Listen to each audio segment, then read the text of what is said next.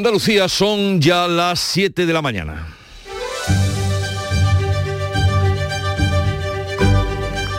En Canal Sur Radio, La mañana de Andalucía con Jesús Vigorra.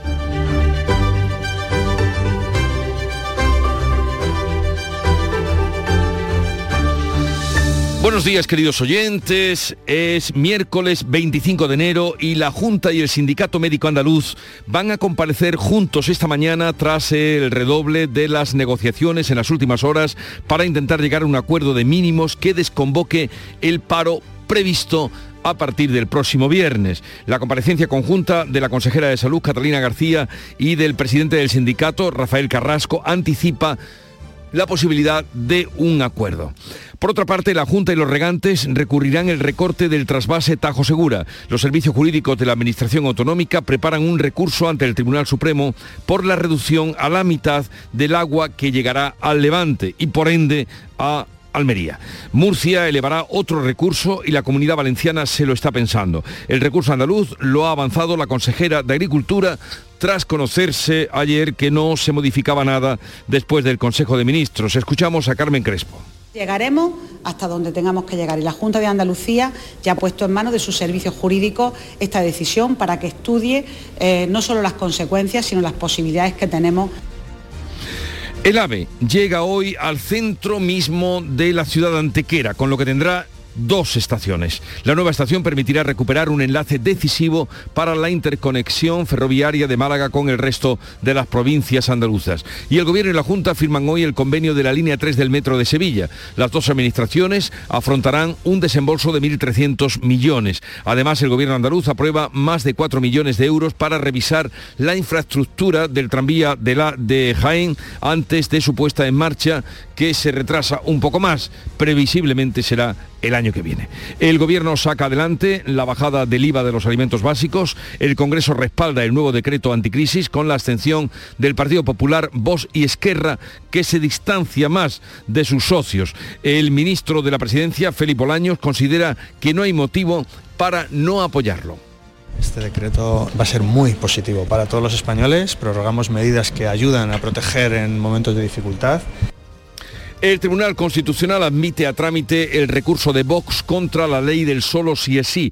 En la decisión no participará Juan Carlos Campo, ministro de Justicia, el que fuera ministro de Justicia con Pedro Sánchez cuando se aprobaba esta ley. La aplicación de la norma ha provocado ya más de 250 rebajas de condenas y la escarcelación de 20 agresores sexuales. Y Alemania cede cede al fin y autoriza el envío de los tanques Leopard 2 a Ucrania. Berlín está dispuesto ahora a mandar incluso una compañía de sus carros de combate. Serían 14. La ministra de Defensa, Margarita Robles, hablará hoy con los aliados antes de decidir qué va a hacer España. Y hoy veremos cielos despejados en Andalucía en general despejados y nubes y claros en la vertiente mediterránea y el tercio oriental donde se esperan lluvias.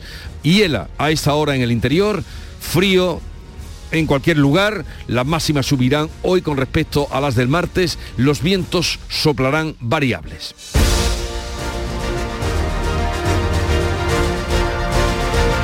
Y vamos a conocer con más detalle cómo amanece y qué tiempo hará en cada una de las provincias de Andalucía.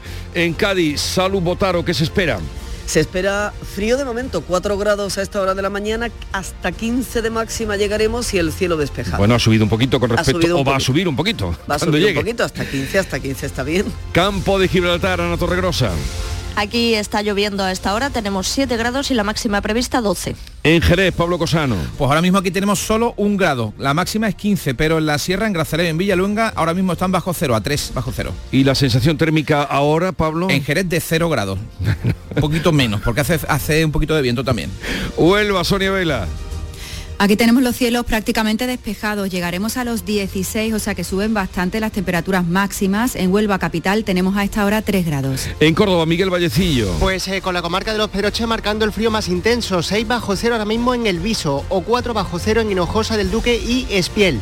En el centro de Córdoba tenemos 2 grados, eh, no hay nubes y la máxima será hoy de 13. Por Sevilla, ¿cómo viene el día, Pilar González? Tenemos el cielo despejado, se nota el viento del nordeste que está soplando a esta hora, 13 grados de máxima en la capital, ahora tenemos 3. ¿Cómo viene el día por Málaga, María Ibáñez? Pues ahora no llueve, lo ha hecho durante esta madrugada, tenemos en la capital 5 grados, pero en la comarca de Antequera, donde está el aviso amarillo, en Alameda, por ejemplo, a esta hora hay menos 3 grados. Bueno, Eh, ¿y, y dónde está la actualidad hoy, en Antequera, eh? en Antequera, exactamente, porque está a puntito de llegar ¿Y ese tren. Perdón, ¿y qué temperatura me decías en Antequera? En, Ante- en Antequera hay ahora mismo 0 grados. Cero grados. Cero Bueno, grados. bueno, bueno. Aquí en la capital alcanzaremos los 15 a lo largo de la jornada, que para nosotros es como si tuviéramos 5, porque la sensación térmica es bastante más fría. En Jaén, Alfonso Miranda, cuéntanos. Hoy hace menos fresco que ayer, tampoco hace falta vestirse como si fuéramos de expedición a la Antártida, 6 bajo cero en Santiago de la Espada, un grado en la capital. Qué valiente eres. En Granada, Laura Nieto. Pues tenemos aviso amarillo por bajas temperaturas hasta las 9 de la mañana en Cuenca del Genil, en Guadix y en Baza con termómetros bajo cero. La máxima prevista en Granada con intervalos de nubes es de 11 grados y en la mínima, bueno, la mínima ahora, porque no sabemos todavía cuál ha sido la mínima, ahora estamos abonados a los 0 grados. Cero grados. En Almería, María Jesús Recio. Pues tenemos bastante nieve en muchas zonas, menos 9 marca el termómetro a esta hora en Calaralto, menos 2 en Taal, ha nevado un poquito hasta en Carboneras y en Cortijo Grande en Turre. También eh, estaremos hoy pendientes de la lluvia en el litoral, 8 grados en Almería, máxima 15. Eh, pues la mínima nos la han dado de Calar Alto, 9, menos 9 grados y luego también no se queda atrás la comarca Los Pedroches, menos 6 el Viso y Jaén, como siempre Santiago de la Espada, menos 6 grados. Bueno, ya lo ven, frío. Eh, vamos ahora a saber cómo están las carreteras de Andalucía esta mañana y en este momento eh, conectamos con eh, la DGT, nos atiende Alejandro Martín. Buenos días. Muy buenos días, ¿qué tal? Arranca esta jornada de miércoles con tranquilidad en la red de carreteras de la comunidad andaluza. Por el momento no se registran complicaciones que estén alterando el estado de la circulación. Eso sí, le recordamos que hasta ahora hay vías afectadas debido al temporal de nieve. Destacamos una autopista en la provincia almeriense. Hablamos de la A92 a la altura de Fiñana. Está en nivel verde, decir, transitable, pero con mucha, mucha precaución. Y también destacamos ya en Granada la A395 que estará en nivel rojo, es decir, prohibido el, el paso a camiones ya articulados y sobre todo obligatorio el uso de cadenas o neumáticos de invierno. Al margen de esto, en cuanto a la red de carreteras de la comunidad andaluza, se circula con normalidad. María tiene una discapacidad visual del 90%, un trabajo como profesora de inglés y un mensaje para todos los que jugáis a los rascas de la 11. Well played. O lo que es lo mismo, bien jugado. Cuando juegas a los rascas de la 11, haces que las personas con discapacidad sean capaces de todo. A todos los que jugáis a la 11, bien jugado. Juega responsablemente y solo si eres mayor de edad. Este 2023 escribe tu propia historia con Social Energy. Toma la mejor decisión del año e instala paneles solares de primeras marcas con hasta 25 años de garantía. Ahorra hasta el 90% de tu factura de luz e ilumina tu hogar noche y día con nuestras baterías. Pide tu estudio gratuito y aprovecha las subvenciones disponibles 955 44 11 11 y socialenergy.es. La revolución solar es Social Energy. La mañana de Andalucía con Jesús Vigorra. Canal Sur Radio. Vamos a contarles la actualidad de este día. La consejera de Salud ofrece una rueda de prensa junto al presidente del Sindicato Médico Andaluz en la que podría anunciarse el acuerdo para desconvocar la huelga que está prevista a partir del próximo viernes. Manuel Pérez Alcázar. La rueda de prensa se ha convocado a las nueve y media de la mañana. La Junta y el Sindicato Médico venían trabajando en las demandas laborales para tratar de evitar esta huelga y tras la reunión podría producirse el anuncio. El sindicato reclama aliviar la sobrecarga de trabajo que sufren los médicos de atención primaria. Un primer acuerdo de mínimos debería limitar las agendas de los médicos de familia a 35 pacientes y la de los pediatras a 25 tal y como recomiendan las sociedades científicas. El presidente de la Junta se ha mostrado confiado en alcanzar este acuerdo. Juanma Moreno considera que no sería bueno para los pacientes o usuarios llevar a cabo la huelga. A día de hoy eh, soy muy optimista, muy optimista. Creo que estamos cerca de conseguir un acuerdo y por tanto yo ahora mismo tengo una, una visión optimista de, de- que podamos alcanzar un acuerdo con esta organización sindical y por tanto no haya ningún tipo de movilización ni de paro. ¿no? Bueno, veremos esta mañana, estaremos atentos en qué para ese optimismo que manifestaba el presidente de la Junta con respecto a la huelga convocada para el próximo viernes. La Junta pide al Gobierno que dé marcha atrás con el recorte del trasvase Tajo Segura, mientras que sus servicios jurídicos ya están preparando un recurso ante el Tribunal Supremo. Ana Giraldez. Andalucía como Murcia y la Comunidad Valenciana rechazan la reducción a la mitad del trasvase de agua del Tajo, aunque el Gobierno de Chimo Puig ve ahora con moderada satisfacción los cambios del plan. Avanza que se va a sumar a las medidas legales en los puntos que no se ajusten a su postura. El presidente andaluz pide al gobierno que retire el plan. La consejera de Agricultura, Carmen Crespo, avanza que los equipos jurídicos estudian ya el recurso ante el Tribunal Supremo hablar primero con las demás comunidades autónomas, intentar hacer las cosas conjuntamente, pero desde luego nosotros no vamos a dejar solo a la provincia de Almería y por supuesto a los agricultores. El sindicato de regantes del Tajo Segura avanza también un recurso, así lo asegura Lucas Jiménez. Vamos a iniciar un recorrido, una vía jurídica en la que, desde luego, con la planificación política que se ha hecho y las lagunas que esa mediatización política ha generado, va dejando laguna evidentemente que vamos a poder aprovechar jurídicamente y que le auguramos posiblemente éxito a nuestro contencioso administrativo que plantearemos. La vicepresidenta de Transición Ecológica, Teresa Rivera, ofrece más de 500 millones de euros en inversiones y bonificaciones del agua desalada como alternativa al trasvase. El compromiso total del Gobierno con el Levante las cuencas más secas, las poblaciones en el levante peninsular, la necesidad y la dependencia en una gran parte de la actividad económica en estas zonas de la disponibilidad de agua. El presidente de Castilla-La Mancha se ha mostrado satisfecho con el recorte del trasvase. Y el AVE llega este miércoles al centro mismo de la ciudad de Antequera. Tendrá pues dos estaciones. La nueva permitirá unir Antequera con Puente Genil, Málaga y Loja en tiempos de viaje inferiores a tres minutos. Paco Ramón. También a corta distancia con Zaragoza, con Córdoba, con Lérida, Tarragona, Barcelona y Madrid. Se recupera una conexión con gran potencial gracias al bypass de Gobantes. Antequera se convierte así en la segunda ciudad de España tras Madrid con dos estaciones de alta velocidad.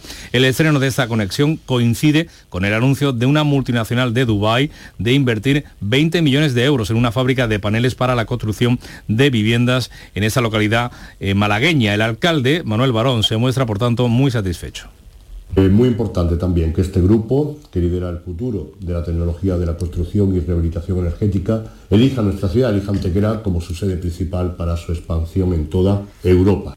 Xpanel arranca en Antequera, como decía el alcalde, su expansión en el viejo continente con la previsión de generar 1.200 puestos de trabajo en dos años en todo el país. Gobierno y Junta firman hoy el convenio para costear la línea 3 del metro de Sevilla. Será con 1.300 millones tras un año de negociación. Olga Moya.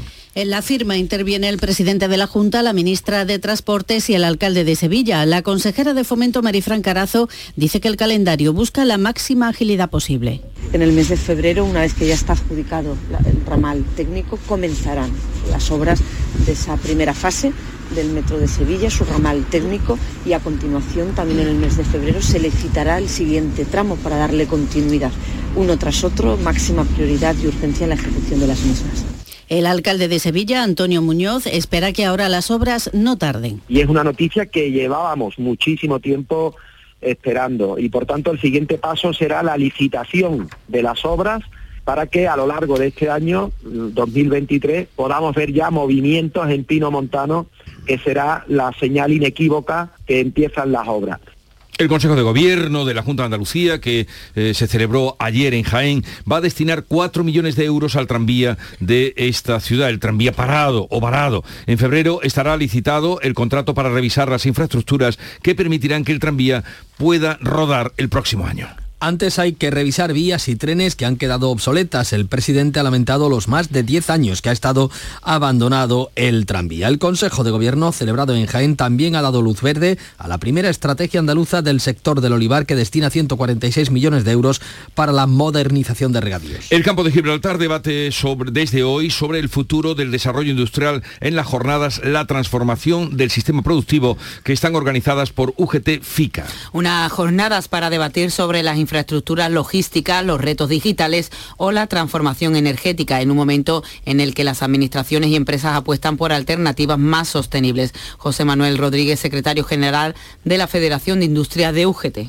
Buscar el desarrollo económico, industrial y, generación de empleo, teniendo en cuenta que la industria pues, crea empleo de calidad, de estabilidad. En las jornadas participan el presidente de la Junta, la vicepresidenta primera del Gobierno, Nadia Calviño. También estarán las ministras de Industria y Transporte, Reyes Maroto y Raquel Sánchez. Esta madrugada que hemos vivido ha sido la más fría en lo que llevamos de mes. Hoy seguiremos con temperaturas muy bajas, con aviso en tres provincias andaluzas. Pues en Córdoba, Granada y Málaga se esperan mínimas de hasta 6 grados bajo cero. También las máximas son eh, no muy eh, halagüeñas, con máximas de 14 grados en Málaga y Almería, frío para los andaluces. Muchísimo frío, hasta los flores están congelados, muchísimo frío, pero mucho. Si yo, hombre, aquí se ven grajos volando bajo por la calle, andando y todo con bufanda. Las casas no están preparadas para el frío, como todas por aquí, lo único que pues estufa, manta y ya está. También se espera que vuelva a nevar en Sierra Nevada y pueden repetirse las tormentas ocasionales en el litoral como el granizo que este martes ha teñido de blanco el rincón de la Victoria. Las bajas temperaturas seguirán durante lo que queda de semana con heladas generalizadas para eh, que se intensificarán a partir ya de mañana jueves. El Gobierno ha decretado y ha convalidado el decreto con las medidas para frenar la subida de precios.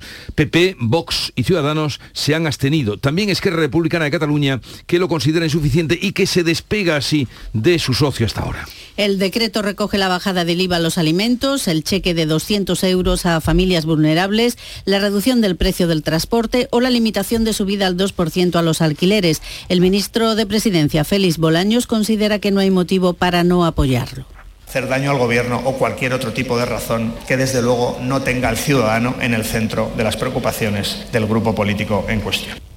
El Partido Popular se ha abstenido, pero variará su voto si durante la tramitación se incluye la bajada del IVA de la carne, el pescado y las conservas.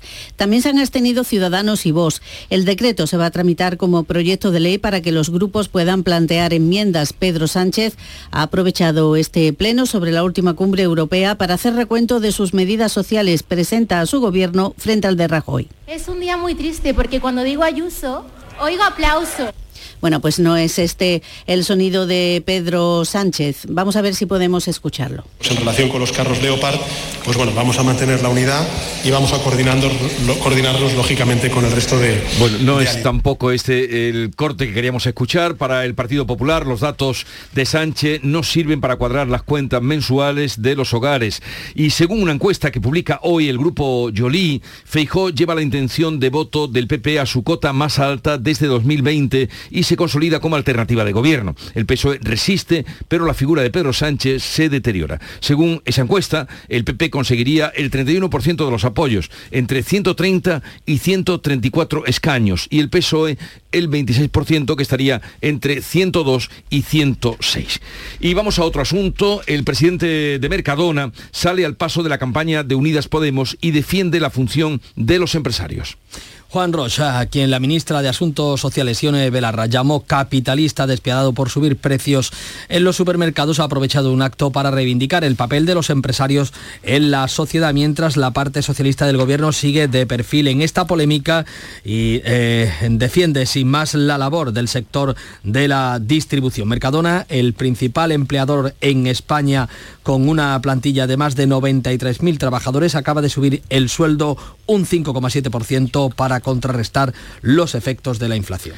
El reconocimiento a Isabel Díaz Ayuso como alumna ilustre de la Facultad de Ciencias de la Comunicación de la Complutense de Madrid ha desencadenado una batalla entre defensores y detractores que evidencia la utilización política de la universidad. A pesar de que el nombramiento se decidió en 2019, Ayuso ha escuchado abucheos y aplausos eh, de los estudiantes. La estudiante con mejor expediente ha cargado contra la presidenta. Día muy triste porque cuando digo Ayuso, oigo aplausos. ¿Sabéis a quién quiero aplaudir? A mis profesores de verdad y a la Complutense de verdad, que yo estoy orgullosa de ser complutense. Y hoy es un día de luto, ¿vale? Porque nos han tirado El por actor tierra. malagueño Antonio de la Torre también ha reconocido que ha sido reconocido como alumno ilustre, ha hecho un alegato en favor de la sanidad y la educación pública. Ayuso ha encajado la crítica y dirigentes de Podemos han utilizado el discurso de la alumna a la que han respaldado en redes sociales. Uriol Junqueras ha pedido al Supremo la absolución tras la reforma penal que derogó el delito de sedición y rebajó el de malversación. Raúl Romeva y Carmen Forcadell también han solicitado la absolución. Las alegaciones de estos tres condenados se suman a las formuladas en su día por el expresidente de Omnium Cultural, Jordi Cuchar, quien insiste en que seguirá su demanda contra España. Y hoy se ha sabido, 11 meses después de la guerra de Ucrania, que Alemania va a enviar finalmente sus tanques Leopard a Ucrania y permitirá a Polonia y a otros países eh, colindantes con la zona de conflicto que entreguen los suyos. El canciller alemán lo confirmará hoy en el Parlamento. Alemania cede así a las presiones de Estados Unidos y está dispuesta a ceder 14 tanques. El presidente ucraniano Zelensky no se conforma. Esto no va de 5, 10 o 15 tanques. La necesidad es mayor y hay que llegar a decisiones finales sobre necesidades reales. Según la prensa estadounidense, Joe Biden se ha comprometido a entregar sus carros blindados. La ministra de Defensa, Margarita Robles, va a conversar este miércoles con los aliados de la OTAN para decidir si España participa en ese envío de tanques. El presidente Pedro Sánchez ha conocido que ha defendido que todos los países deben ir de la mano en esta cuestión. Son las 7.21 minutos de la mañana y vamos en un momento con la revista de prensa de Paco Reyero. En Canal Sur Radio por tu salud, responde siempre a tus dudas. Hoy hablamos de los riesgos para la vista del uso continuado de pantallas y dispositivos electrónicos para la vista. Es el conocido como síndrome visual informático. Lo hacemos con especial atención a los más jóvenes. Nuestros especialistas nos recomiendan también el uso de determinadas lentes que filtran la luz para evitar complicaciones. Hoy en directo y con todas tus dudas y preguntas. Envíanos tus consultas desde ya en una nota de voz al 616-135-135. Por tu salud, desde las 6 de la tarde con Enrique Jesús Moreno. Más Andalucía, más Canal Sur Radio. Es el momento de conocer las noticias más destacadas que trae la prensa de la mañana y que ha eh, espigado Paco Reyero para ustedes. Paco, buenos días. ¿Qué tal? Muy buenos días, Jesús. La invasión rusa de Ucrania, la reacción de Europa ante el suministro de más armas, de tanques concretamente, ocupa un espacio central en la prensa. El país en su edición en línea cuenta que Alemania y Estados Unidos se disponen a enviar tanques pesados a Ucrania. El canciller alemán Scholz, que comparece hoy en el Parlamento germano, y se espera que anuncie la transferencia de esos carros de combate Leopard, un giro en su postura. Tanques occidentales a Kiev, un mensaje demoledor para el Kremlin, es un análisis que firma Andrea Ricci para el diario de Prisa, para el país, los Abrams y los Leopard, que representarían una mejora sustancial en el campo de batalla y una decisión con gran valor político y militar. Cree el mundo que esta entrega de carros de combate de Alemania deja a España sin excusas. De hecho, es la apertura del diario El Mundo. Por cierto, que destaca la vanguardia que Zelensky, el presidente ucraniano, ha purgado de corruptos a su gobierno como le exigía Alemania, corruptos también en el gobierno de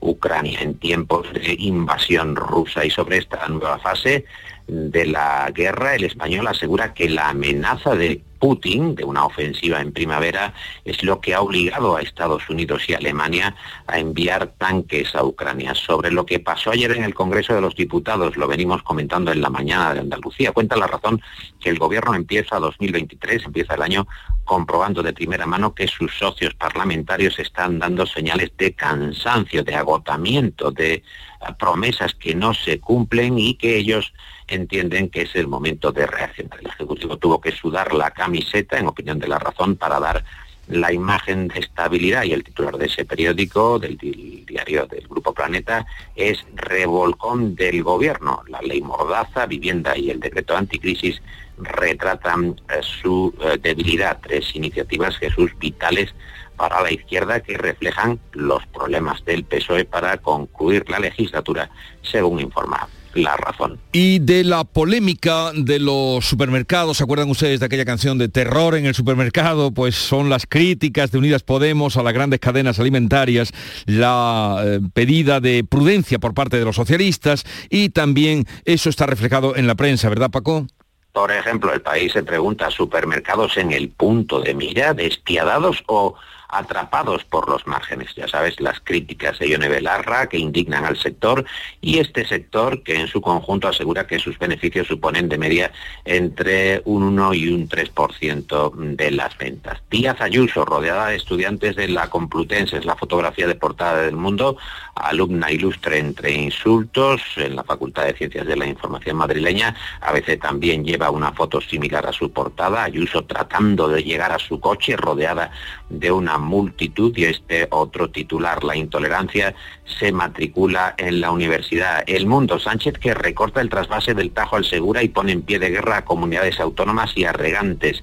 Y están pendientes, como sabes, nuevos encuentros diplomáticos al más alto nivel entre España y Marruecos, eh, previstas eh, las aperturas de las fronteras comerciales de Ceuta y de Melilla y hoy el mundo destaca que el Parlamento Europeo ha vetado misiones con el reino marroquí por los sobornos. Cancela media docena de viajes el Parlamento Europeo que tenían previsto hacer distintos eurodiputados a Rabat y a Qatar tras el escándalo. El diario.es abre su edición en línea con los insultos entre Mañueco y García Gallardo en plena crisis por el aborto. Liante, cobarde, parece ser que eh, se dijeron eh, de todo en, los días de la polémica del eh, protocolo antiaborto. El país, el 39% de las asesinadas por violencia machista en 2022 había iniciado un proceso judicial, procesos de cuatro meses y medio en Extremadura y de mes y medio, por ejemplo, en Aragón. Y llega por aquí Nuria Gaciño. Buenos días, Nuria. Hola, ¿qué tal? Muy buenos días. Para darnos información sobre el deporte, la actualidad deportiva, el Sevilla, que disputa esa noche los cuartos de final de la Copa del Rey. El Sevilla viaja hoy mismo, el día del partido de los cuartos de final de la Copa, partido que no lo han podido poner más tarde, 10 de la noche, en Pamplona, ante Osasuna. Las principales novedades en la expedición sevillista son Acuña y Delani. La ausencia más destacada, la de Fernando, con un golpe en el tobillo. El otro partido de los cuartos de final de la Copa será el que juegue el Barcelona a las 9 de esta noche ante la Real Sociedad en el Camp Nou. Y también tenemos Copa del Rey de Fútbol Sala, octavos de final, donde hoy a las 8 el Besóquer Mantequera visita el Levante, a las 8 y media el Córdoba Patrimonio recibe al Noya y también a las 8 y media el Jaén Paraíso Interior juega en tierras catalanas ante el Industria Santa Coloma. A las 6 la selección española de balonmano tratará de sellar su pase a las semifinales del Mundial. Para ello tiene que ganar a Noruega esta misma tarde. Y antes, a las 11 de la mañana, atentos al sorteo que se va a celebrar en Nyon y del que saldrá el rival de la selección española de fútbol en la final a 4 de la Liga de las Naciones. El rival de las semifinales podría ser Croacia, Italia o la anfitriona, los Países Bajos. Y el Sevilla se queda sin su último refuerzo. ¿Por qué, Nuria? Ya advertíamos, ya advertíamos ayer de que el fichaje del centrocampista del Olympique de Lyon, Jeff Rein, por el Sevilla dependía del reconocimiento médico debido a dos lesiones de rodillas que ha tenido los dos últimos años. Un reconocimiento que ha determinado finalmente que carece del ritmo adecuado para competir, así que no se ha podido formalizar la cesión del francés, que regresa de este modo a su país. Y a la espera de que en las próximas horas se pueda hacer oficial el fichaje de Gonzalo Escalante por el Cádiz, el Almería ha anunciado el refuerzo del guardameta Diego Mariño, algo que ya anunciaron en su momento que iban a hacer, y el Granada, el del delantero senegalés Famara Diedou, que llega cedido procedente de la Liga Turca. En cuanto a posibles intereses, el Aston Villa se ha fijado al parecer en el bético Luis Enrique y Diego Lainez podría regresar a México y Brian Hill, que todavía pues tiene muchas posibilidades también de volver al conjunto de Nervión, al Sevilla. Oye, ¿alguna corrección, disculpa, retracto con el tema de las medallas a las chicas eh, del, espera de la sentado, Supercopa? espera sentado, que no las va a ver. No las va a ver hasta que no se solucione el conflicto que hay con esas 15 jugadoras que renunciaron a la selección. De momento, Pero pues tanto no va a poder haber. tiene Rubiales. Bueno, de momento es el que manda. A ver, Paco Reyero, ¿con qué cerramos hoy? ¿Con qué concluimos este Mira, repaso y- de la prensa? Sí, Jesús, eh, Nuria, hay una sección en eh, El País que se llama Anatomía de Twitter, se dedican a escudriñar cómo reacciona Twitter a según qué asuntos. Y fíjate que el Ayuntamiento de Burgos ha planteado un asunto muy trascendente en su pleno municipal, abolir las armas nucleares. Desde Burgos quieren abolir las armas nucleares, esto ha causado conmoción en, una ciudad que tiene 170.000 vecinos, que tiene, tiene problemas en calles, en plazas, en limpieza, en atropellos, en tráfico, en fin, tiene todos los tipos de problemas habituales de una ciudad, pero ellos se han dedicado, los del ayuntamiento, por cierto, un ayuntamiento que gobierna el PSOE, pero con eh, ayuda eh, de Vox, así como suena, es eh, un ayuntamiento singular del que no se habla mucho, pero ahí está, han aprobado una moción para abolir las armas nucleares y concluye esta anatomía de Twitter del país, dice que esto puede parecer una tontería y efectivamente lo es, ha dicho el país. ¿Ves? No se hablaba mucho de ellos, pues ahora se habla. Ahora se habla. es una medida fundamental, fundamental. Que tengáis un bonito día. Adiós Paco, adiós Nuria. Que vaya bien, adiós. En Canal Sur Radio, La mañana de Andalucía con Jesús Vigorra. Acaban de dar las siete y media de la mañana ya a esta hora. Hacemos lo propio, que es eh, recapitular en titulares las noticias más destacadas que les estamos contando. Lo hacemos con Ana Giraldez. Salud y el Sindicato Médico Andaluz anunciarán hoy un acuerdo que posibilitará la desconvocatoria de la huelga a partir del próximo viernes. La Junta y el Sindicato Médico Andaluz comparecen juntos esta mañana tras las intensas negociaciones de los últimos días. La comparecencia conjunta de la consejera Catalina García y el presidente del sindicato, Rafael Carrasco, anticipan que se ha llegado a ese acuerdo. La Junta y los regantes almerienses recurrirán el recorte del trasvase Tajo Segura. Los servicios jurídicos de la Administración Autonómica preparan un recurso ante el Tribunal Supremo por la reducción a la mitad del agua que llegará al Levante. Murcia elevará otro recurso y la Comunidad Valenciana se lo piensa. Antequera inaugura hoy una estación AVE dentro de la ciudad. La nueva estación permitirá recuperar un enlace decisivo para la interconexión ferroviaria de Málaga con el resto de provincias andaluzas. El Gobierno y la Junta firman hoy el convenio de la línea 3 del Metro de Sevilla. Las dos administraciones afrontarán un desembolso de 1.300 millones. Además, el Gobierno andaluz aprueba más de 4 millones de euros para revisar la infraestructura del tranvía de Jaén antes de su puesta en marcha previsiblemente el año que viene. El Gobierno saca adelante la bajada del IVA en los alimentos básicos. El Congreso respalda el nuevo decreto anticrisis con la abstención de PP, Vox y Esquerra y en medio de las críticas de los socios parlamentarios del Ejecutivo que lo consideran insuficiente. El Tribunal Constitucional admite a trámite el recurso de Vox contra la ley del solo sí es sí. En la decisión no va a participar Juan Carlos Campos, ministro de Justicia con Pedro Sánchez cuando se aprobó la ley. La aplicación de la norma ha provocado ya más de 250 rebajas de condena y la escarcelación de 20 agresores sexuales. Alemania cede al fin y autoriza el envío de los tanques Leopard 2 a Ucrania. Berlín está dispuesta ahora a mandar incluso una compañía de sus carros de combate. La ministra de Defensa, Margarita Robles, hablará con los aliados antes de decidir qué hará España. Y en cuanto al tiempo. La Agencia Estatal de Meteorología prevé para hoy cielos poco nubosos o despejados en la mitad noroeste, temperaturas sin cambios, es decir, mucho frío. En el resto se esperan intervalos de cielo nubosos y no se descartan precipitaciones en Sierra Nevada. La cota de nieve se sitúa en torno a 700 a 900 metros. Son las 7.32 minutos de la mañana, sintonizan Canal Sur Radio y enseguida vamos a darles cuenta a ustedes de las claves económicas del día. Pipas Reyes son las pipas de siempre. Ahora encontrarás tus pipas Reyes más grandes, con más aroma, con más sabor y más duraderas. Tradición e innovación para traerte tus mejores pipas Reyes. Las del paquete rojo, tus pipas de siempre. ¿Y tú eras Yolanda? No, Josefa. no. Esmeralda. Lucía. Eh, Eso, Lucía. En pocas ocasiones la vida te da tantas oportunidades de acertar como este viernes 3 de febrero. Porque llega la lluvia de millones de euromillones, con 100 premios seguros de un millón. Vamos, que toca sí o sí. Además, participas en el bote y el millón, que también toca sí o sí. Euromillones. Loterías te recuerda que juegues con responsabilidad y solo si eres mayor de edad. Las claves económicas con Paco Bocero. Paco, buenos días. Buenos días, Jesús. ¿Qué Buenos tal? y ¿Qué fríos. tal? Frío, frío, Me han dado datos frío. de Córdoba y de la zona preferente mía que, que, que echa a temblar. Eh, bueno, llegamos a miércoles y a nuestras claves, que hoy tenemos unas cuantas y empezamos por las hipotecas, porque el INE va a dar el dato de noviembre después de que la semana pasada diera el de compraventas de viviendas que ha subido en Andalucía, ojo, un 5,3%. Así es Jesús, el dato final de compraventa de vivienda siguió al alza después de 21 meses consecutivos, lo comentamos la semana pasada, y lo hizo en ese 5,3% en Andalucía y casi en un 11% en el conjunto del país. La cifra más alta en un mes de noviembre de 2007 y que nos dice que la caída de operaciones que se venía previendo desde la primavera pasada pues todavía no ha llegado.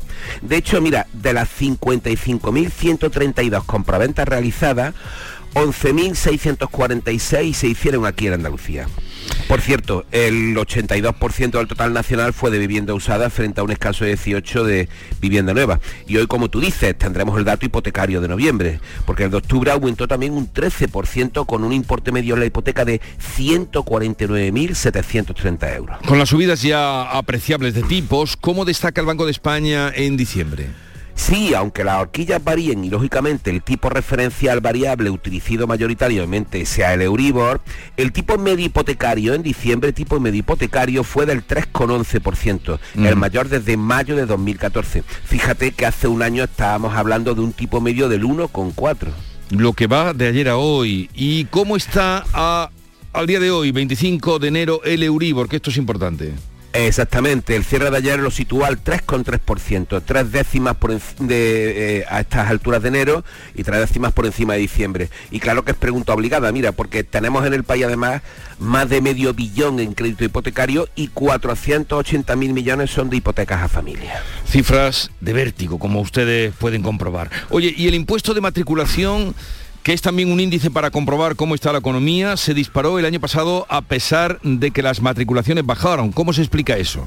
Pues mira, en efecto, la recaudación del impuesto de matriculación subió casi un 39% hasta, hasta rozar los 650 millones de euros según la agencia tributaria, mientras que las matriculaciones cayeron un 5,4%. Y este desajuste, según ANFAC, la patronal del automóvil, se podría explicar por las ventas de 13.000 coches de lujo, que por cierto han representado el 13% del impuesto, eh, la demanda de coches eléctricos y electrificados y la subida de precios por la falta de stock, por los problemas las cadenas de suministro, lo que por otra parte ha puesto en ebullición al mercado de segunda mano. Ahora bien, eh, un detalle sobre el desarrollo del coche eléctrico. El mercado está todavía muy incipiente porque apenas hay 17.000 puntos de recarga en el país al cierre de este año cuando la previsión era que hubiese en torno a 45.000. Y de los que hay, siguiendo con ANFAC, el 80% de esos puntos de recarga son puntos de carga lenta. Pues sí que hay lentitud, sí que hay lentitud en el desarrollo de los vehículos eléctricos que nos decían que eso era de un hoy para mañana o hoy para ayer. Bueno, y acabamos con el dato macroeconómico del día y otra vez con tono positivo. Paco.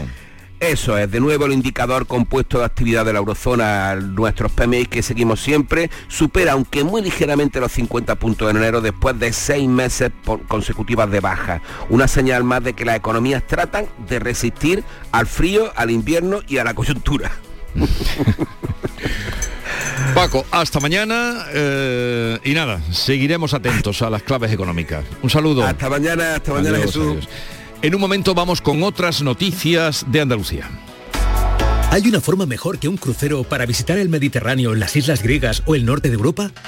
Con MSC Cruceros y Viajes El Corte Inglés, embarca directamente en Málaga o con cómodos vuelos directos y disfruta de 11 días por el Mediterráneo desde 1.129 euros por persona con todo incluido.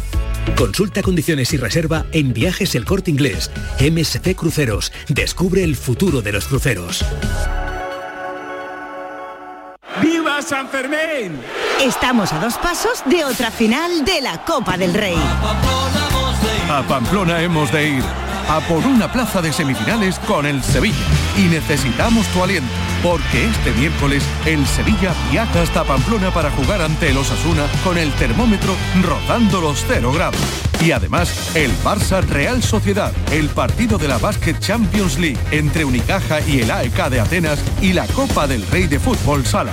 Y todo este miércoles en la gran jugada de Canal Sur Radio desde las 9 menos 20 con Antonio Caamaño.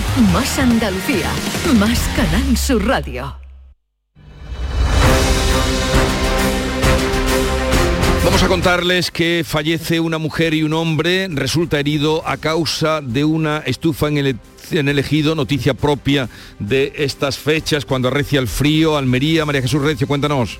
Ha ocurrido en las Norias de Daza. Ya se ha activado el protocolo judicial para conocer qué pudo pasar en la vivienda. El 112 recibía el aviso de un particular este martes a última hora de la tarde. Pedía ayuda para dos personas. Cuando llegó la Guardia Civil se encontró a la mujer fallecida a causa de una estufa y al hombre afectado por inhalación de humo. Está ingresado en el Hospital Universitario Poniente. El servicio de emergencias y los bomberos también se movilizaron. Mucha precaución con estufas y braseros en estos días de tanto frío. Un hombre ha fallecido en un accidente de tráfico ocurrido la pasada tarde a la altura del municipio municipio de Aracena, Huelva, Sonia Vela.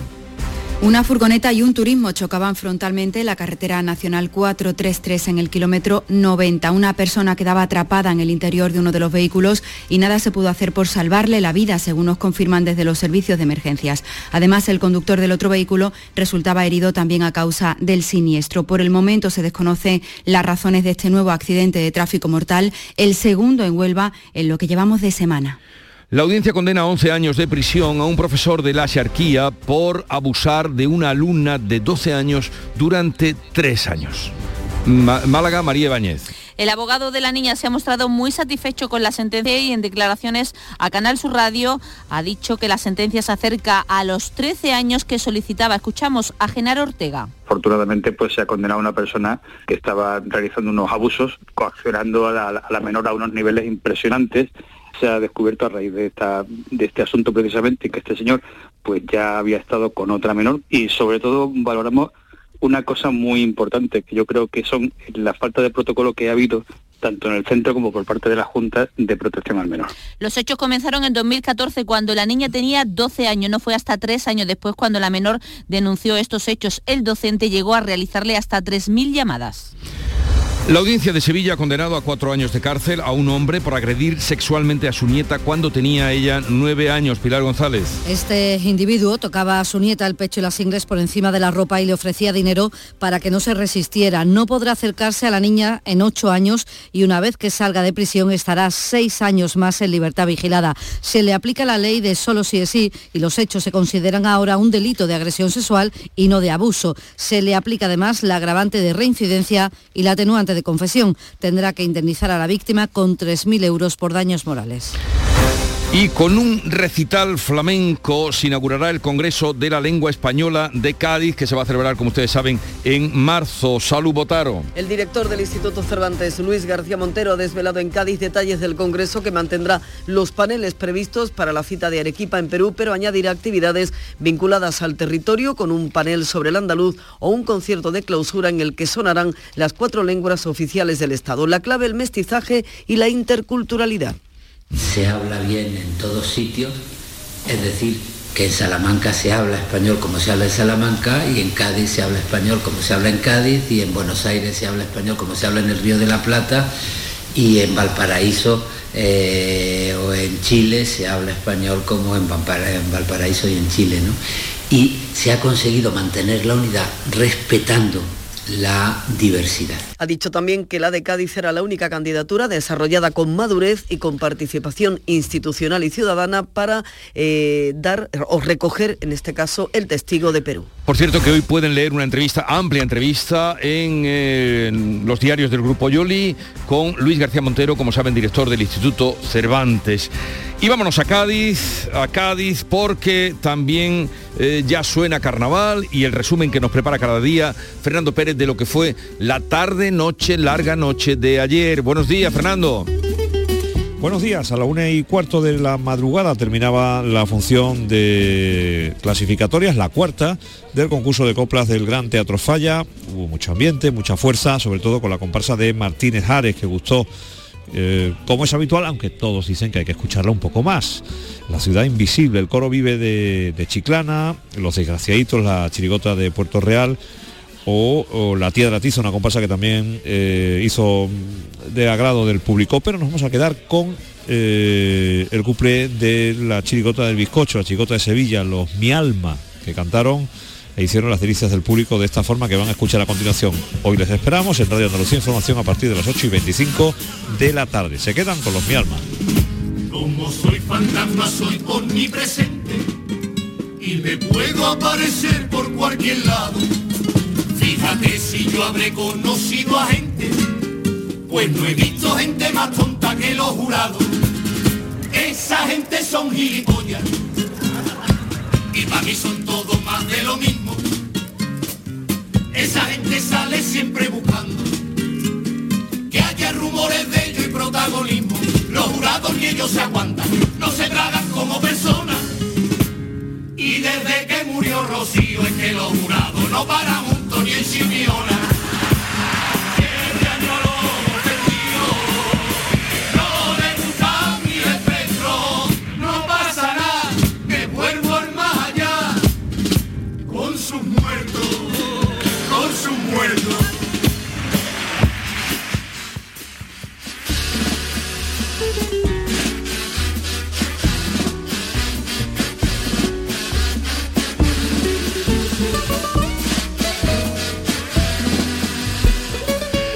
Llegamos así a las 7.45 minutos de la mañana, 8 menos cuarto, es el tiempo ahora de la información local, así es que atentos. En la mañana de Andalucía de Canal Sur Radio, las noticias de Sevilla. Con Pilar González. Hola, buenos días. El Alcázar de Sevilla es el escenario elegido para la firma hoy del convenio de financiación de la línea 3 del metro. Gobierno y Junta se comprometen a pagar a medias una infraestructura que Sevilla lleva esperando desde la inauguración de la línea 1 en 2009. Enseguida se lo contamos antes el tráfico. Hay cuatro kilómetros de retenciones en la entrada a Sevilla por la A49, uno en el nudo de la Gota de Leche, sentido Ronda Urbana, y dos en el puente del Centenario, sentido Huelva. En el interior de la ciudad el tráfico es intenso en las principales vías de acceso. Y en cuanto al tiempo, el cielo despejado, viento flojo del nordeste y frío. Las máximas no van a superar los 13 grados y ahora hay municipios que están bajo cero, como Casariche, que tiene menos 2, en Écija 0 grados y en Sevilla 3. Los Alcores está de rebajas y en ellas encontrarás todo lo que estabas buscando al mejor precio. Moda femenina, masculina, infantil, calzado, decoración, deporte, no las puedes dejar escapar. ¿Hay ganas de rebajas? Autovía A92 Salida 7, Alcalá de Guadaira, Sevilla. Centro Comercial Los Alcores. Mucho donde disfrutar. Las noticias de Sevilla. Canal Sur Radio. Será un acto institucional solemne el de la firma del convenio de financiación del tramo norte de la línea 3 del metro a las 12 en el Alcázar y con la presencia del presidente de la Junta Juanma Moreno, la ministra de Transporte Raquel Sánchez, el alcalde de Sevilla Antonio Muñoz y la consejera de Fomento Marifran Carazo. La esperada rúbrica tras un año de negociaciones entre el gobierno y la Junta certificará que cada una de las partes asume el 50% de los 1.300 millones presupuestados para la obra. Consejera de Fomento define cómo quedará el calendario de actuaciones tras la firma de hoy. En el mes de febrero, una vez que ya está adjudicado el ramal técnico, comenzarán las obras de esa primera fase del Metro de Sevilla, su ramal técnico, y a continuación, también en el mes de febrero, se licitará el siguiente tramo para darle continuidad, uno tras otro, máxima prioridad y urgencia en la ejecución de las mismas. Este tramo norte unirá Pinomontano con el Prado de San Sebastián, incluye el paso por cuatro centros sanitarios, 12 estaciones que se van a recorrer en 18 minutos y tiene una demanda estimada cercana al superior a los 13 millones de viajeros al año, supone una reducción de emisiones de CO2 de casi mil toneladas al año. Esto es solo el tramo norte. El objetivo es terminar la línea entera y hacer el tramo sur que llegará hasta Valme. El alcalde, Antonio Muñoz, aquí en Canal Sur Radio, ha pedido a las administraciones que trabajen ya en ese tramo. Que el metro sea punto y seguido en el sentido que a la- al tramo norte de la línea 3 le siga de manera inmediata la- el tramo sur de la línea 3 y que después continuemos con la línea 2. No podemos estar esperando entre línea y línea 10 años como ha ocurrido desde que finalizara la línea 1. No puede ser. ¿eh? Les contamos también en cuestión de movilidad que Renfe recupera desde hoy el cuarto tren Avant diario entre Sevilla, Córdoba, Granada, incorporando dos trenes con salida de, la, de Sevilla a las 12 y 8 minutos y de la ciudad de la Alhambra a las 8 de la tarde. Con esto se recupera toda la oferta que había antes de la pandemia. Y el Ayuntamiento de Sevilla ha aprobado ya el presupuesto para este año, las últimas cuentas antes de las elecciones municipales. Según el gobierno local, recoge el mayor gasto social de la historia, un refuerzo, limpieza y transporte y todo sin subir impuestos. Lo dice la delegada de Hacienda, Sonia Gaya. que estamos ante un presupuesto construido desde la seriedad y el rigor financiero y presupuestario, porque apuesta por el uso eficiente de todas las fuentes de financiación disponibles, sin elevar la presión fiscal, que ya es baja, muy baja. Un presupuesto que sale adelante con el apoyo de Ciudadanos y el resto de grupos ha votado en contra. El portavoz popular Juan de la Rosa reprocha que no atienda los principales problemas de la ciudad, que a su juicio son la limpieza y la seguridad. Se ha elaborado un presupuesto sin pensar qué se quiere para Sevilla y sin base en un modelo de ciudad. Más venta de humo del Partido Socialista sin soluciones, con una inejecución heredada y futura alarmante por políticas ineficaces. El portavoz de Podemos Izquierda Unida, Daniel González Rojas, acusa al alcalde de acelerar el proceso de aprobación de estas cuentas para poder dedicarse íntegramente a la carrera electoral. Su objetivo era quitarse de en medio la aprobación presupuestaria y dedicarse de aquí a lo que queda hasta las elecciones a anunciar premios culturales y a poner primeras piedras en diferentes obras. Y ya se lo dije, señor Muñoz, en su pleno de investidura, que tiene usted buena percha, pero que no abuse de la marca. La capacidad financiera del ayuntamiento podría aumentar con la tasa turística en 7 millones de euros al año. Insiste en ello, aquí lo ha hecho en Canal Sur Radio el alcalde Antonio Muñoz, que recuerda tanto a la Junta como al Gobierno Central que pueden hacer lo posible. Petición que tiene que desarrollarse o con una ley eh, en el Parlamento de Andalucía o con una modificación de la ley de haciendas locales por parte del Gobierno de España. A mí cualquiera de las dos soluciones me, valdría. Y el candidato del PP a la alcaldía de Sevilla, José Luis Sanz, ha presentado sus propuestas sociolaborales para los jóvenes en zonas de exclusión social. Defiende la necesidad de crear una delegación de barrios preferentes. Estos barrios necesitan políticas de empleo, políticas de formación, políticas educativas y planes de empleo. Y sobre todo, tenemos que recuperar las escuelas taller. Es fundamental que se ayude a los jóvenes que quieren emprender en estos barrios más necesitados. Y la plataforma Barrios Hartos ha vuelto a protestar ante la sede central de Endesa y marcha hacia el Palacio de San Telmo la pasada tarde para pedir medidas excepcionales y urgentes ante los continuos cortes de luz que se hacen ahora mucho más duro en estos días de tanto frío. Siete de la mañana y 50 minutos. Dime. Escúchame, ¿dónde quedamos para comer? Pues estuvimos el otro día en el barrio de Santa Cruz por salir por el centro y no veas cómo comimos en la hostería del Laurel. Te voy a dar una pinceladita. Una chacina en condiciones con un jamón bueno. La ensalada de tronco de bonito espectacular. Pescadito frito, pero bien frito. Las croquetas caseras del chef. Pero vamos, que lo tengo claro. Dentro de la hostería, tranquilos y bien atendidos de sevillanas maneras. pues ya me has liado. Voy a reservar en el 954 220295 que ya vamos tarde. Recuerda, Postería del Laurel, Plaza de los Venerables, Barrio de Santa Cruz. En Canal Sur Radio, las noticias de Sevilla. La policía local de Alcalá de Guadaira ha detenido a un hombre por maltratar a su pareja, una mujer de 35 años que ha sido localizada herida en mal estado, semi-inconsciente, abandonada en una nave industrial. Un testigo llevó a los agentes hasta el lugar y el detenido le había dado una paliza, así lo dijo. El agresor estaba escondido en un vehículo cercano y ha sido mm, detenido. Además, la audiencia de Sevilla ha condenado a cuatro años de cárcel a un hombre por agredir sexualmente a su nieta cuando tenía nueve años. Le tocaba por encima de la ropa, el pecho y las ingles y le ofrecía dinero para que no se resistiera. Se le aplica la ley de sí es sí y los hechos se consideran un delito de agresión sexual y no de abuso mm, sexual. Y en materia de salud les contamos que nueve personas han muerto por COVID en la última última semana en Sevilla, un tiempo en el que se contabilizan 140 nuevos casos entre los mayores de 60 años. En estos momentos hay 38 personas ingresadas en hospitales sevillanos, cinco de ellos están en la unidad de cuidados intensivos.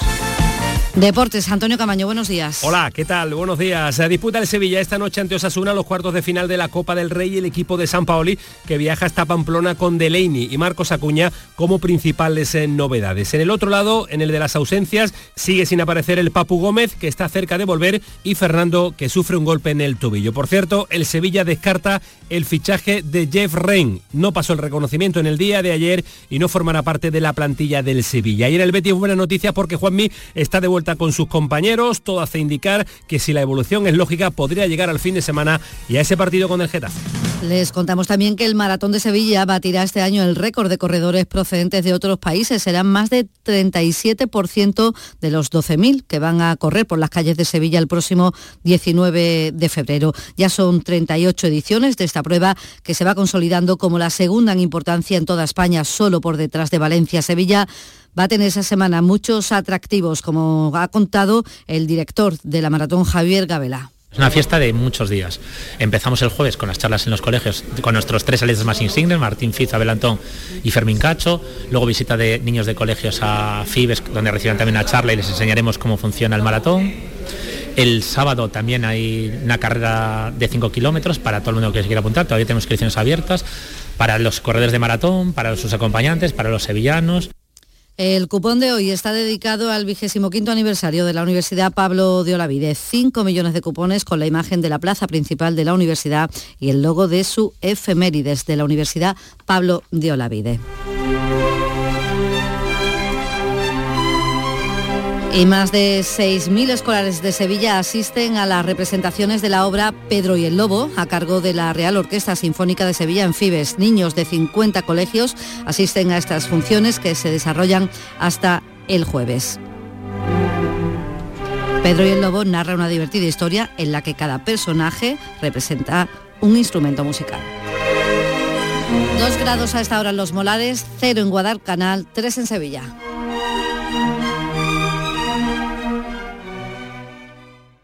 Escuchas La mañana de Andalucía con Jesús Vigorra, Canal Sur Radio. 8 menos 5 de la mañana, Nuria Gaciño, buenos días. Hola, ¿qué tal? Muy buenos días. Y hoy todos los esfuerzos puestos en el Sadar en Pamplona para ver si el que nos queda en la Copa del Rey sigue adelante. Comienzan esos cuartos de final, donde el Sevilla se la juega ante Osasuna, difícil rival el que tiene el conjunto de Nervión, ya no solo por la excelente temporada que está haciendo el equipo navarro, sino porque el partido copero ha tocado en Pamplona, donde el Sadar a buen seguro que estará lleno, y porque a las 10 de la noche va a hacer un frío espectacular. Pese a ello, el técnico San Paoli no quiere que esto sirva de excusa. Sí, bueno, eso no- nosotros no lo podemos controlar. Y bueno, creo que sinceramente para los futbolistas que lo que jueguen, no creo que entrando en calor rápido no creo que tenga ningún inconveniente. Creo que, que es, nos tocó eso y hay que afrontarlo y hay que intentar eh, que eso no tenga ninguna capacidad de ser una excusa para no hacer un buen partido o por lo menos para no ser competitivo contra un rival que estará muy esperanzado por la campaña que viene haciendo eh, de llegar a una instancia superior. Habrá rotaciones en el Sevilla, las principales novedades en la expedición sevillista que viaja hoy mismo. Son Acuña y Delani. La ausencia más destacada es la de Fernando con un golpe en el tobillo, así que San Paoli lo reserva para el choque liguero ante el Elche. El otro partido de los cuartos de final de la Copa será el que juegue el Barcelona a las 9 de la noche ante la Real Sociedad. Se ha levantado cierta polvareda con la designación del árbitro Gil Manzano para pitar el partido de hoy en el Camp Nou, y es que Gil Manzano se va a reencontrar con Robert Lewandowski, al que expulsó en el Sadar y que aún está sancionado en la liga, como saben, ya que le cayeron tres partidos de sanción. El técnico azulgrana, Xavi, parece que ya ha leccionado un poquito a sus hombres. No, yo siempre les digo que se olviden del árbitro. Yo siempre les digo que se olviden del árbitro, que jueguen a fútbol, porque al final son situaciones que nosotros no controlamos. De árbitro hago yo los entrenamientos, imagínate. O sea, al final es una situación que no, que no podemos controlar. Con los árbitros tampoco es que se lleve muy bien San Paoli, que ante el Cádiz volvió a ser expulsado. Como para preocuparse del comportamiento del director deportivo de Monchi, que salió reflejado, como saben, en el acta arbitral por haber bajado al campo, por haberle dado una patada a una botella y por haber discutido con Cala en el túnel de vestuario. No, no, cada uno, él tiene un gran sentimiento por el club y, y no puedo hablar de la conducta de los demás. Yo demasiado tengo con mis malas conductas como para hablar de los demás. Entonces sería ilógico que yo hable de la sensación que tiene una persona en un momento tan difícil del club y si yo tampoco muestro mucha tranquilidad. Al que señalan también ahora para que intente controlar su carácter es al andaluz del Barcelona, Gaby. Su técnico, Xavi, le invita a que siga como hasta ahora. Sí, me parece que cuando va a la selección es una maravilla y cuando juega en el Barça es, es que se pasa de la, de la raya. Esto me parece, sí. Eso es lo, que, es lo que me parece a mí, desde fuera, ¿no? Entonces es un ejemplo de garra y de coraje y cuando está en el Barça no gusta. Bueno, pues es normal, es normal. Y encima si ganamos gusta menos. Esto es así. Que esté tranquilo Gaby, que le ponga la misma pasión incluso más, que la ponga incluso más, el coraje y, y el sacrificio y que no frene, que no frene, que no frene porque no tiene, no tiene techo, no tiene que frenar, ¿no? Pues el que se ha frenado es el último refuerzo del Sevilla.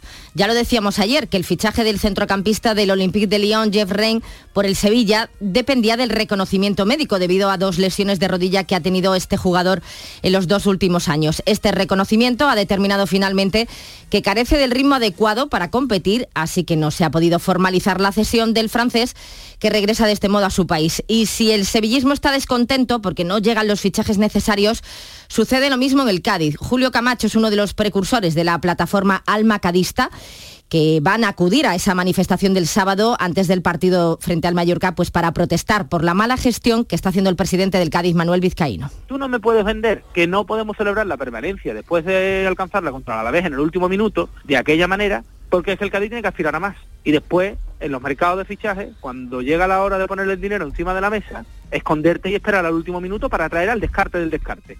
Bueno, pues a la espera de que las próximas horas se pueda hacer oficial el fichaje de Gonzalo Escalante por el Cádiz, el Almería ha anunciado el refuerzo del guardameta Diego Mariño y el Granada el del delantero senegalés Famara Diedú, que llega cedido procedente de la Liga Turca. Hoy atentos también a la Copa del Rey de Fútbol Sala, octavos de final, donde a las 8 el Besóquer Mantequera visita el Levante, a las 8 y media el Córdoba Patrimonio recibe al Noya y también a las ocho y media el Jaén Paraíso Interior juega en tierras catalanas frente a la industria Santa Coloma. Y además, pendientes del Mundial de Balonmano, a las 8 los hispanos juegan frente a Noruega por un pase a las semifinales y a las 11 de la mañana sorteo Nión, donde conoceremos al rival de la selección española de fútbol en la Liga de las Naciones.